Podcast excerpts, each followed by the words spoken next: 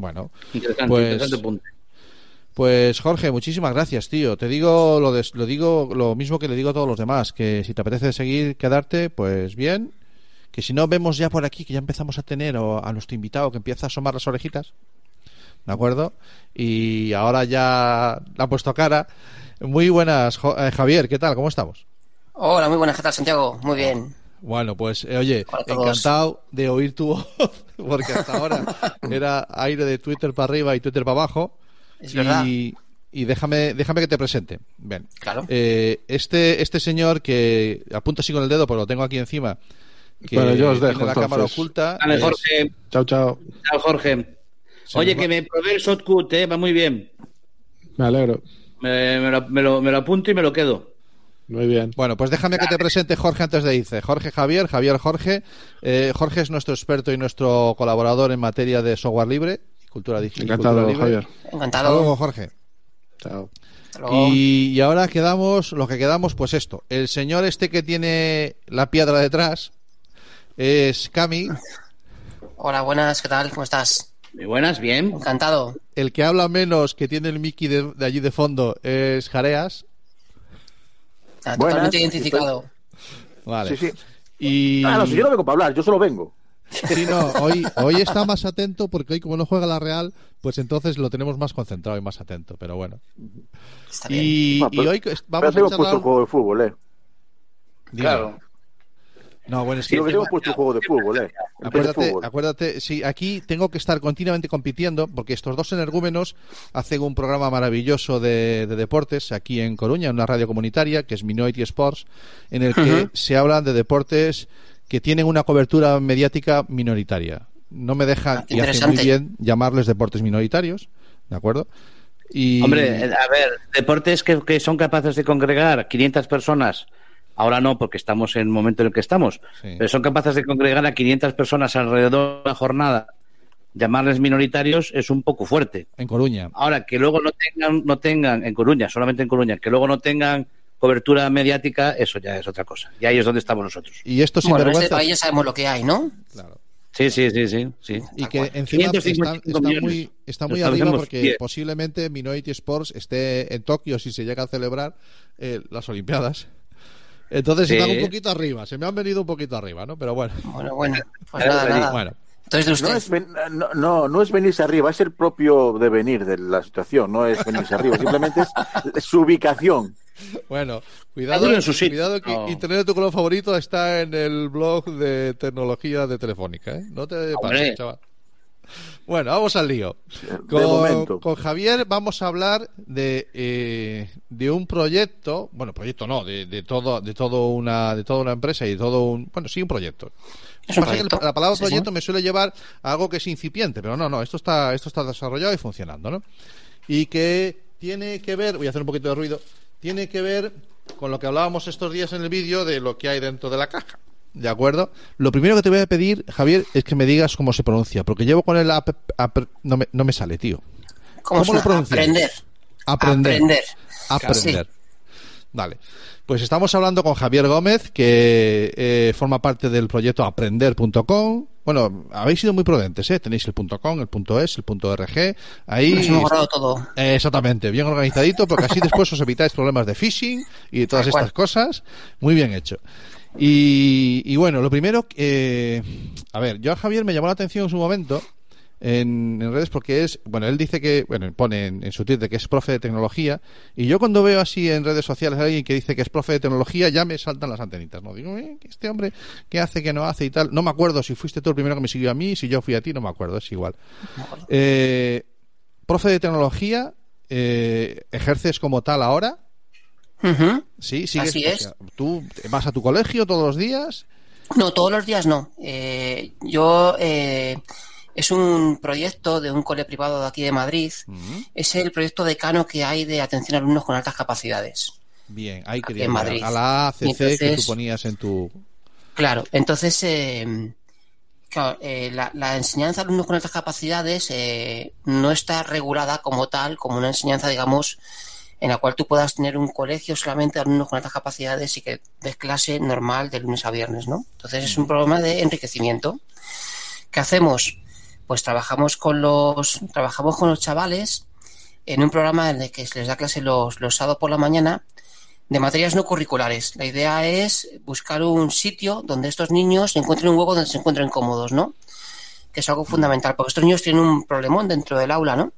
Que es que no, no, no acaban de encontrar su sitio, ¿no? Ni están con los alumnos con los que quieren estar porque buscan un nivel superior, ¿no? Y al final, a, a edades muy tempranas, se nota mucho la diferencia a nivel cognitivo entre un niño de 8 años, por ejemplo, y un niño de 10, ¿no? El niño de mentalmente de 10, pero con cuerpo de 8, realmente está pensando en otras cosas, eh, está pensando, tiene otros intereses, ¿no? Sí. Y no se encuentra cómodo. Entonces, en, en este programa, sobre todo lo que se les provee es de un sitio donde se pueden expresar. Y, y es curioso, ¿no? Yo siempre lo digo. eh, nosotros hemos tenido alumnos, muchos alumnos, que los padres se emocionan cuando les invitan al primer cumpleaños sus compañeros de este programa. Ostras. Porque dentro del grupo de clase están totalmente aislados y son niños que son pues, muy infelices, ¿no? Porque no encuentran su sitio, no les invitan a cumpleaños, no tienen amigos, están aislados, ¿no? Vale, y, vale, vale. y bueno, y yo doy, doy tecnología. Eh, en concreto estoy con un proyecto de nanociencias. Nanociencias, que para los que tenemos un coeficiente normal ya es una palabra que nos suena extrañísima, y sin embargo tú desarrollas eh, proyectos con será, ellos. será a ti. Bueno, vale, ya lo sé, que a mí, que yo- vale, voy a hablar en singular, es lo que hay. Toma. Eh, eh, a mí que ya me cuesta mm, pensar mucho más allá de lo que es la propia palabra, y sin embargo tú con chavales de qué edad, Pues empezamos con chavales de seis añitos. Hemos tenido algunos, a veces un poco más pequeños, pero no es la norma. vale, Y llegamos a 16, 17 años, ¿no? vale. Entonces, bueno, ¿Me, me ¿Cómo- puedes cómo- contar una pregunta, de- Javier, de- eh, una preguntita. Antes de, antes de ponerte, eh, antes de ponernos un poquito con tu proyecto, eh, ¿cómo te llegan a ti esos niños? Quiero decir, ¿en qué momento, en qué momento se detecta que esos niños tienen eh, altas capacidades? jo, pues te- Mm, ¿a qué pro- qué- hay, al- ¿Hay algún protocolo en el, en el colegio en el que están eh, o, o vienen de- o te vienen derivados de varios colegios? A ver, vienen de muchos colegios, ¿vale? De hecho, hay, nosotros es un centro de Madrid y vienen niños, vienen muchos niños de, de Toledo, también y de Guadalajara, ¿vale? Eh, y la, la manera de detectarles es, es múltiple, pero hay, hay una norma que es bastante curiosa, ¿no? Y suele ocurrir muchas veces. Eh, yo siempre lo digo, esto es la, la pescadilla que se muerde la cola, ¿no? Al final, un niño pequeño, físicamente es un niño de 8, 10 años, ¿vale? Da igual que su cociente intelectual sea superior y por lo tanto, ponte que un niño de, con un cociente intelectual de 130, con 10 años, pues es como si estuviera más o menos 13 mentalmente, ¿vale? Hay una diferencia entre lo que es un preadolescente y un niño, pues bastante niño, ¿no? Mm. Sí. Entonces, eh, yo sí dedico dos minutos a explicaros esto porque creo que es interesante. Lo que, el tiempo que necesites, ¿eh? Eh, no te Imaginad un- un- lo que pasa en el aula infantil, ¿vale? En la aula Vale. infantil hasta 6 años, tenemos un niño con 3, 4, 5, 6 años, ¿no? Eh, un niño que, por ejemplo, está entusiasmado con un tema en concreto. Dinosaurios, suele ser muy... tal, el universo, lo que sea, ¿vale? ¿Qué haces con ese niño de 3, 4 años que además tiene un lenguaje muy desarrollado, que lo cuenta muy bien, lo cuenta con mucha gracia? Tú lo que haces es que premias a ese niño, ¿no? Entonces le premian, que lo cuente, lo llevas a otras clases, lo cuenta. En el festival de fin de curso el niño sale y hace su speech. Y es brutal. El niño es súper feliz, porque además de esas edades, eh, a ver, yo soy psicopedagogo, ¿vale? Y los, lo- los seres humanos somos eh, depredadores. Es decir, eh, los niños a esas edades eh, tienden a. no tienden a atacar a sus semejantes, ¿vale? Entonces, bueno, pues el niño le ven que es diferente, tiene un lenguaje más desarrollado, tiene, sabe mucho de algo, es gracioso y se integra dentro del grupo y no hay tantos problemas, ¿vale? Generalmente no hay problemas. Van pasando los años y entonces la propia, el propio sistema educativo va regulando cómo tiene que estar el niño en clase. Entonces, un niño que está acostumbrado a que puede expresarse con normalidad, puede contar todo lo que sabe y es premiado por ello, de repente se encuentra con un sistema en el que se le pide que no destaque tanto, que esté sentado, que no hable tanto del tema que le motiva, ¿vale? Vale. Porque realmente la importancia es, oye, yo tengo en clase 25 o 30 niños, ¿vale? Cada uno con sus problemas y yo lo que necesito es que tú sigas el ritmo normal de la clase, ¿vale? Entonces, el niño puede tener una capacidad altísima para desarrollarla en muchas áreas, pero tiene que entrenarla. ¿Qué es lo que pasa? Que el niño empieza a perder motivación porque de repente Tiene que estar sentado. la, no la puede gran palabra. La gran, has dicho la gran palabra, ¿vale? Motivación, sí, sí, claro. Es algo fundamental en educación, ¿vale? y Entonces, más ¿qué es en estos pasa? niños, y más en estos niños, ¿no? Que tienen. Eh, En esos niños Eh, antes, ¿sabes lo que me En estaba realidad, en, recordando? en realidad en cualquier niño, ¿eh? O sea, al final, el, eh, en- en tú si consigues que un niño se motive, tienes mucho ganado, ¿vale? Javier, nos, nos comentaba ya hace, ya hace un tiempo, eh, tuvimos la suerte de poder charlar un ratito, bueno, yo daba una charla a Asho Carracedo, eh, el genetista que tenemos la suerte de, espero que algún día eh, premio Nobel, espero, yo, yo sigo esperando, sigo con la ilusión, aunque sea español. Eh, nos comentaba, estábamos Cami yo en esa, charla que estaba dando, hablando sobre educación. Asho Carracedo hablando sobre educación. Claro, él tiene mucho que decir sobre la singularidad y los singulares que somos como, como individuos, ¿no? Y hablaba de que a los 12 años, cuando los niños les metemos en la ESO, les cortamos la, la iniciativa, ¿no? Claro, a estos niños se les corta antes porque ellos son maduran antes. claro. Es que te vas a encontrar con, te vas a encontrar con un sistema que te va a decir, eh, es que este niño no me, no- curricularmente no tiene ningún problema. Es de actitud. Por, lo- por lo tanto, de ya está. el sistema. Ya lo, Claro, ya lo, lo, lo- lo- lo apartan, lo apartan. Es tal cual. ¿Qué pasa con el niño? El niño de repente pues no se siente motivado. ¿Qué hace un niño que no se siente motivado? Y yo voy a poner, os voy a hacer una pregunta que yo siempre hago a todos los padres de mis alumnos, ¿vale? Porque yo, al final, en las tutorías, imaginaos que vosotros con vuestra edad, de repente os dicen, no, no, no, tú a partir de ahora, todos los días, vas a ir a una clase con chavales de 13 años, te vas a sentar, vas a hablar de los temas que les interesan a ellos, no tienes que destacar y tienes que aguantarme 5, 6, 7 horas diarias así. ¿Vale? Estos niños, ¿qué es lo que hacen? Empiezan a desmotivarse, empiezan a no prestar atención. ¿Qué es lo que pasa con un niño que no presta atención en clase? Puede tener una capacidad altísima, pero si no escucha lo que está diciendo el profesor, es imposible que apruebe, ¿vale? Entonces, Vale, vale, muchos vale. de los niños que nos llegan a nosotros son fracasos escolares y les hacen las pruebas precisamente porque lo que buscan es otra cosa diferente. Que, bueno, a ver si es que el niño tiene algún problema de aprendizaje, lo que sea. O sea, que viene, te viene muchas veces como niños como solución de último recurso. Sí, sí. O sea, ya han pasado por un posible TDAH, ya han pasado por un posible eh, Down o, o cualquier otra aberración. no, porque puede haber, y porque puede haber, no, y puede haber algún desequilibrio que no, no entra dentro de lo normal, que los niños que tengan otras capacidades tengan ciertos, eh, no tienen No, por qué estar. Generalmente eh, lo que te dicen es, haber- claro, te dicen a ver si va a tener dislexia, a ver si va a tener eh, un Puede tener, trastorno de puede- tipo de ser. hiperactividad, ¿no? De hecho, es mucho más fácil soltarles al niño el pastillazo y que se quede tranquilo en clase, ¿no? Porque los diagnostican Ya. como hiperactivos. Ya, ya, Y ya. ya está. O, hipo- o hipoactivos, ¿eh? No, no, o hipoactivos. Sí, sí, entonces Eh, les pasan las, es- les pasan las pruebas, ¿no? Les pasan los test de inteligencia, Sí. bla, bla, buscando algo diferente. Y entonces se encuentran con la sorpresa y dicen, oye, pero es que el niño tiene un CI de 135. Y dices, ¿ya qué haces con este niño, no? Ya. Fantástico. Y Bueno, entonces el, el colegio tiene que atender, perdón, que no, no, incorporado tranquilo. Es que me, me apetecía mucho que formara parte de esta de esta conversación eh, una de nuestras colaboradoras habituales, que es eh, Ángeles. Muy buenas, Ángeles. Ángeles Terrón. Ángeles, ¿qué tal? Eh, te presento a. Javier Gómez. Eh, Ángeles es orientadora en un centro aquí en Ourense y es una colaboradora habitual en lo que llamamos el rincón educativo en Internet de tu color favorito. ¿no? Ah, fenomenal. Ella es, ella es educadora, orientadora. Y Javier, que nos va a hablar después de, de lo que, de lo que hay dentro de la cajita, ¿vale? Pero que nos está hablando porque él su experiencia profesional es como psicopedagogo eh, con alumnos de altas capacidades, Ángeles. Ah, muy bien. Y estábamos hablando todavía de cómo le llegan esos niños a él y de, y de un Que poquito... hay un, yo quiero romper, perdona que te interrumpa Santi, yo quiero quieras, romper sabes que una total pequeña- vergüenza no tienes ninguna. una pequeña lanza, porque parece que el hecho de que un niño tenga altas capacidades eh, dentro de lo que es la mitología, ¿vale? Eh, parece que es un niño que ya va a tener fácilmente el tema de esto, ya te aprueba todo, esto te va a salir un niño estupendo. Y un niño que tiene altas capacidades, lo primero que tienes para los padres es, un, es algo que es mucho trabajo. Hay mucho trabajo para, para esos padres que tienen un niño de altas capacidades y eso no es ninguna bicoca, no le ha tocado ninguna lotería, No, ¿vale? al final Porque creo que estamos hablando, tened en cuenta que estamos que hablando de- del espectro de la educación especial, es decir, o sea que al final hay que hacer adaptaciones para poder trabajar con este niño, ¿no? Y Sí, pero el sistema educativo, el sistema educativo es muy rígido.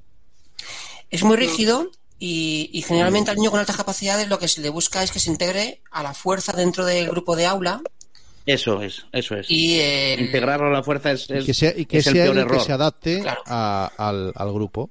Mm. Claro, porque es la minoría y que sea él el que se adapte al grupo. Bueno, ya hoy ya estamos todos. Esto ya está quedando muy bonito, ¿vale? Eh, muy bien, bienvenido, Abelino. Hola, Benino, ¿qué tal? Buenas tardes, bien, bien hallados. Abelino es, es también profesor en el mismo centro en Arrúa, en el Pablo VI, que como decía, como decía el 1, 2, 3, son pareja y residentes en Arrúa. Y Abelino, te presento a, a Javier Gómez, que es psico- psicopedagogo eh, y su profesión la ejerce con niños de altas capacidades. Ah, muy bien, encantado. Muchas gracias. Y de eso estábamos Nada, estamos hablando hablando. un poco de detección, de cómo se detectan estos niños. Nosotros trabajamos en un sí. programa, en un programa de, eh, de atención a estos niños, ¿no? Donde les damos clases los sábados. Y estaba comentando, pues que, que curiosamente muchas veces muchos niños, de- muchos niños son detectados porque lo que, lo que se busca es algo totalmente diferente, ¿no? Es decir, eh, son niños que muchas veces tienen fracaso escolar, no, no les va bien, y entonces empiezan a pasarles pruebas, ¿no? Y luego viene la sorpresa y dicen, oye, tu hijo, este niño tiene un CI de 135, ¿no? Y entonces todo el mundo se da las manos a la cabeza, ¿no?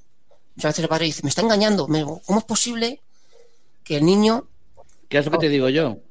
¿Qué es lo que te digo yo? Bueno, no, a los no, padres no, a los padres no les cuadra. Y, y No, en no, ese no. momento entendemos enseguida que un niño, por suerte o por desgracia, un niño que vaya a salirse de la norma eh, es un problema para el niño.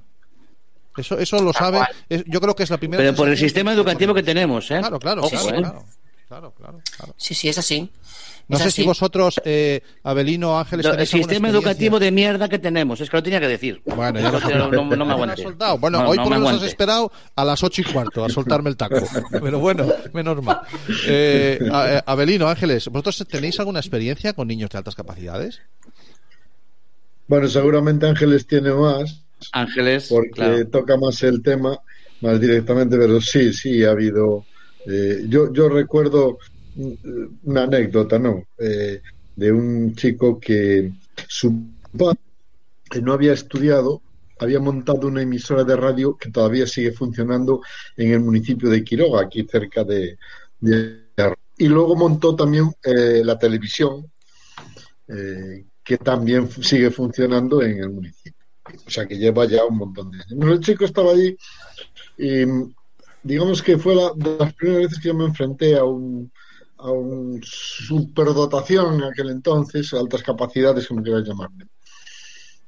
Y, y bueno, ocurre lo que, lo que decía el compañero, es decir, malas notas, despistes por todos los lados, un abandono tremendo, pero tenía esos flash donde notabas que algo, algo raro ocurría. Y recuerdo que, que en aquel entonces les daba tecnología, empezamos con la tecnología, y él era, tenía mal agua, tenía mal agua el chaval. Pobre. Entonces dije yo, va, pues voy a ponerles un examen y les puse una pregunta que si no atendían era imposible que la respondieran. Vale, Fue la única pregunta que respondió. sí estaba atento. Él no respondió a más, pero es que ninguno respondió a esa pregunta. Vale, es curioso, ¿no? Vale, es que su, su eh, sistema de son- atención es son- completamente distinto, sin duda alguna. Son chavales mm, complicados. Y el ¿eh? porcentaje, y el porcentaje de chavales que pasan por el sistema sin ser detectados, que sufren Sí. un abandono escolar Una, una barbaridad, eh, no puedes imaginar. y Vale. que no son detectados y que son obviados y olvidados, ¿vale? Eh, Eh, eh. y después posiblemente, después posiblemente fuera del sistema educativo ellos consigan tener una vida, eh, pero pero ha habido una época en la, en la que vamos a hablar que es final de la de la de, de- de- de la época decir, eh, la preadolescencia, adolescencia, en los que esos han sufrido, no han disfrutado, han sufrido. Y sufrir eh, es una palabra que es fácil de decir cuando es un sufrimiento corto. Pero un sufrimiento de años es muy duro. Y ellos lo pasan muy mal. ¿eh? Es algo que creo que está muy poco. Proyectos como el de Javier, me encanta que, que, que, oye, pues mira, que se trabaje y que. pasa que Nos- volvemos nos un poquito al principio, Javier. Esto es un tema privado, me nos decías, ¿no? Es un tema privado, sí. Es que son todos así. Es un proyecto una privado. pena. O sea, aquí en Madrid hay un, así, ¿eh? hay un programa público que funciona muy bien y que es excelente. Ajá. Luego yo lo recomiendo a todas las familias que tengan un alumno con altas capacidades, oye, pues que intenten entrar en el programa público de la Comunidad de Madrid, porque los docentes que hay, de verdad es gente súper, muy, muy bien formada, un programa muy, muy serio que se trabaja muy, muy bien. El problema es un problema económico de fondo, ¿no? No hay, no se dota eh, con suficiente presupuesto a este programa, con lo cual no puede atender a todos los niños que se detectan, ¿no? Vale. Entonces, una familia puede estar en cola de espera para entrar ahí durante muchísimo tiempo. Es un tiempo de sufrimiento, como decías tú, ¿no? Porque al final sabes que el niño necesita una atención que, no es, que tú no le puedes dar. En, casa es muy complicado que tú se la puedas dar. Que muchas veces el centro, desafortunadamente, pues tampoco está preparado para poder dar de manera adecuada, ¿vale? O sea, hay un, eh, un problema de formación de fondo, un problema también de entender cómo son estos niños, ¿vale? Y muchas veces los padres lo que hacen es un esfuerzo económico tremendo para llevarlo a para llevarlo a iniciativas privadas de este tipo. Entonces, Nos dice, mira, nos dice Carlos Carlos Agarón que nos sigue en el chat en Facebook. Carlos Agarón es el que está al frente del proyecto ahí en Madrid, Infoacoso. Eh, nos dice carne de cañón para los que para lo que ya con- conocemos, el bullying Sí. o el ciberbullying, ¿vale? Sí, sí, claro. Sí, sí, sí, sí, sí. Efectivamente. Eh, Totalmente. yo no sé si podemos decir eh, el sí, colegio co- tuyo cómo se llama, porque ya me ha explicado la curiosidad, me gustaría saberlo. eh, no, el cole es eh, Sex Santa Isabel. Es Ah, vale. un es un cole privado de Vale, varios centros en Yo no Madrid. sé si yo no sé si aquí en Galicia tenemos tenemos ves ahí me pilláis, ¿no? Y eso que tengo tengo en casa En Galicia, en Galicia hay un centro, un centro de altas capacidades en Santiago. Ah. Y, En Ourense no tenemos te el de- el sí, y el no, y te puedo decir que se cuentan con los dedos de, de las dos manos, eh, un poco el más. el de niños Moncho Borrajo, ah, ¿no tenéis en, en Ourense eh, este que está detrás Moncho Borrajo? Desconozco. Bueno, pero yo, yo te lo decía dependiente de la Junta, ¿eh? Claro, Yo no, te digo ya, ya, dependiente yo de ya la Junta, busco o sea, entre públicos y Hostia, privados, claro. Sí, pero, pero es que habría, lo que es interesante era hacer un test de WISC o hacer algún tipo de test y saber qué cantidad de chavales tenemos con ciertas capacidades. Porque que eso, no- eso no está o sea, no está regulado. Se, se coge, se hace tabla rasa. Pues yo no o sea, sé, se meten a los niños en un aula y se hace tabla rasa. Y no sabemos qué niños tenemos. Yo creo Yo que no lo primero si que hay que quiero hacer saber, cuando Cami, se yo no coge una sé- serie yo no de niños si quiero es saber saber- qué- a quién tenemos delante. A ver, espérate un poquito. Yo no sé si quiero saber las capacidades de todos los niños, ¿eh? Yo quiero que sencillamente, eh, porque entonces, eh, eh, cuidado con eso, que a lo mejor enseguida empezamos con los guetos, ¿eh? Sí, Eh, encasillar. Yo no sé si quiero saber. Yo quiero resolver los problemas que surjan. Pero tú, ¿y y yo qué quieres hacer? ¿Hacer que el pez suba al árbol? No, ya te entiendo, si ya sé por dónde vas. Pero lo que, lo que yo digo es que. eh, a ver, si se hacen test a todos los niños, eso genera una base de datos. Y, y ahí ya me empiezan a temblar las piernas. No sé si me entiendes. ¿Vale? O sea, mal, mal utilizado es un problema. Yo creo que Claro. basta con que se cumpla la ley. O sea, la ley dice, la ley establece claramente que un alumno que tenga cualquier tipo de dificultad de aprendizaje recibirá la atención necesaria, ¿vale? Y Ahí. adecuada a su caso. En ese momento. Tal cual. Ahí estoy. En Entonces, momento- si la ley se Claro. cumple a rajatabla, realmente podrías atender de manera adecuada Vale. al 100% de los niños, independientemente de la dificultad de aprendizaje que, pre- que presenten por abajo o por arriba, ¿no? Ya está. Pero es que hay niños que la ley, dificultad está, Javier, Javier, hay niños que la dificultad la tienen fuera del ámbito curricular. Y la ley ahí seguramente ya... que la mayoría. Bueno, eh, Cuéntanos, Ángeles. Cuéntanos, Os cuento. Ángeles. En, Galicia, el curso pasado se aprobó el protocolo para niños de alta capacidad, que supuso un pequeño gran avance. ¿eh? Sí. Un pequeño gran avance.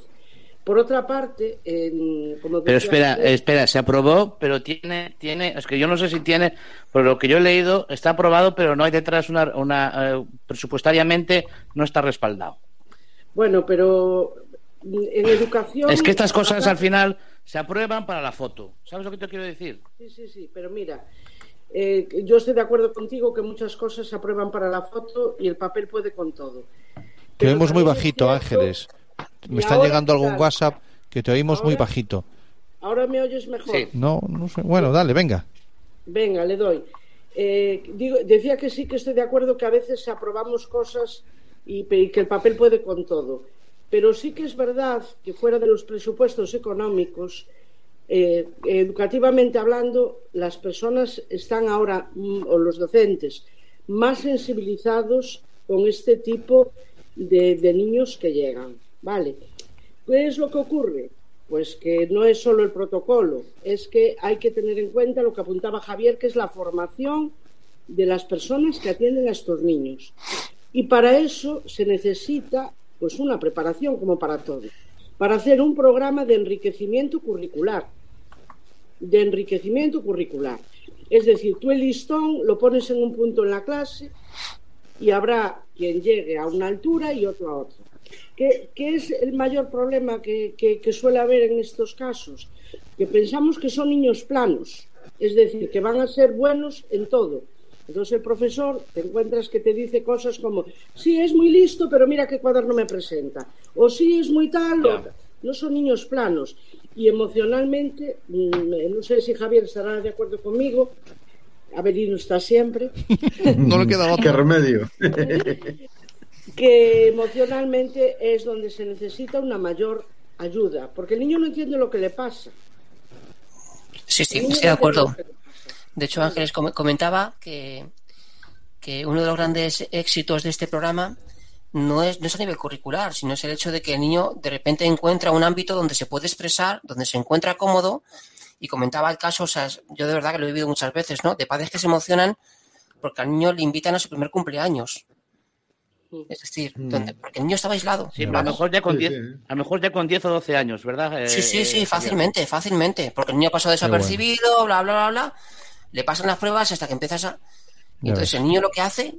O sea, de hecho, a mí me resulta curioso, ¿no? Porque este programa empieza a las 9 de la mañana, un sábado, y en un cole, un sábado, un 9 por la, ma- a las 9 por la mañana, y acaba a las 2 de la tarde, ¿no? Y el premio de estos niños es ir el sábado al cole, donde se Joder. encuentran con niños donde pueden relacionarse, expresarse y donde se encuentran a gusto, ¿no? A gusto y cómodo. Es algo muy curioso, ¿no? Sin duda. estoy totalmente de acuerdo contigo, Ángeles. Eh, no es un problema curricular, es un problema emocional, es un problema de mm, que te afecta en tu vida completa, no solamente en el tiempo que estás en clase. Es que el niño está, desaju- está desajustado, es que necesita un ajuste total. Qué bueno. Yo sería partidaria de un sistema educativo y ahora ya verás que, qué lío se va a armar aquí. Bueno. Dale, dale, dale. un sistema educativo que no agrupara a los alumnos eh, tanto por edades mm, biológicas, sino por una edad mental. Es decir, que aquel chico que ya sepa multiplicar, ¿por qué tiene que seguir multiplicando en tercero? Pero ¿cuál es la edad mental? Es que es muy difícil catalogar la edad mental No, pero, también. Pero sí que te Porque hay niños que tienen altas capacidades y tienen una edad mental, eh, por ejemplo, en resolución de problemas muy alta. Y en debatir muy alta, pero luego eh, tienen la capacidad social, una relación social muy baja, porque tienen un desequilibrio en, en sus edades. Entonces es muy difícil calcular su, su edad mental, ¿no? Ya, bueno, pero entonces tendrán que ir a una clase supletoria de habilidades sociales y no tanto a lo mejor de competencia matemática. pues Por sí. ejemplo, Ya. con unas aulas libres, sin paredes, en las Sí, que eso, eso lo, lo, Lo soñé yo también, sí, una vez, lo soñé yo. No, no, no, no, no es un sueño, fue una realidad que hizo el padre Silva en Benposta, en Ourense. Sí, no sé sí. si os suena Ay, lo sí. Claro, de por Dios. el circo Sí, sí. de la ciudad de los El- muchachos. los muchachos. Hacían los muchachos, sí. Ellos llamaban la universidad libre y lo que ocurría muchas veces es que un alumno cursaba primero, voy a ponerlo en términos actuales, cursaba primero de la ESO de matemáticas y cuarto de la ESO de música porque ya sabía tocar muy bien el piano y no, si no- ¿Ves? Por ejemplo. es decir, esa era, era un poco la idea, lo que pasa es que claro, O no Ángeles como Froilán, que Froilán, más.